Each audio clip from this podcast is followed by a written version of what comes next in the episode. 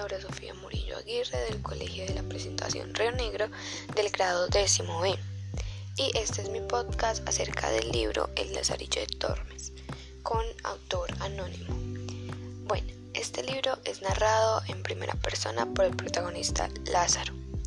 Él nos habla de cada una de sus experiencias con los diferentes amos que tuvo alrededor de su vida. En este libro se puede eh, evidenciar varios temas. El principal es la crítica social, en especial a la iglesia, como por ejemplo al clérigo, el segundo amo de Lázaro.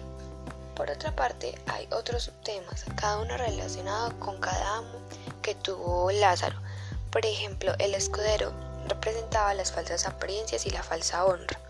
El fraile de la, de la merced representa la corrupción y la promiscuidad y así sucesivamente, pero yo me quise enfocar en el tema de las apariencias. Las apariencias eh, son esas características que parece que la persona eh, posee pero en realidad no tiene.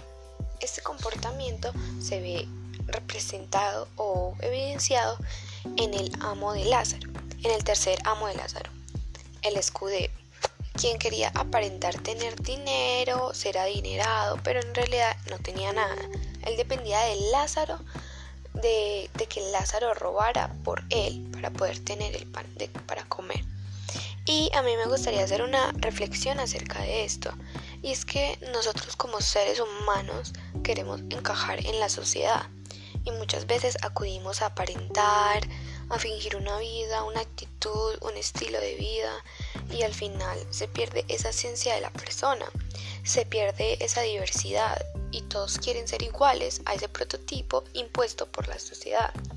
Y al final llega un momento donde esa persona que aparentó toda su vida, que aparentó por mucho tiempo, pierde la felicidad, pierde el sentido de vivir, se cansa de tener una vida ficticia, se cansa de vivir para los demás y como los demás.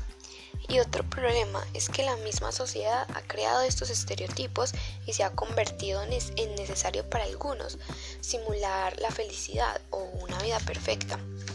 Pero hoy te quiero invitar a ti que estás escuchando este audio a ser tú mismo, a demostrar la persona que realmente eres, a dejar a un lado las apariencias y lo más importante, a ser, feliz. Eh, bueno, este fue mi podcast enfocado en el tema de las apariencias. Eh, muchas gracias a la profesora y los que la están escuchando.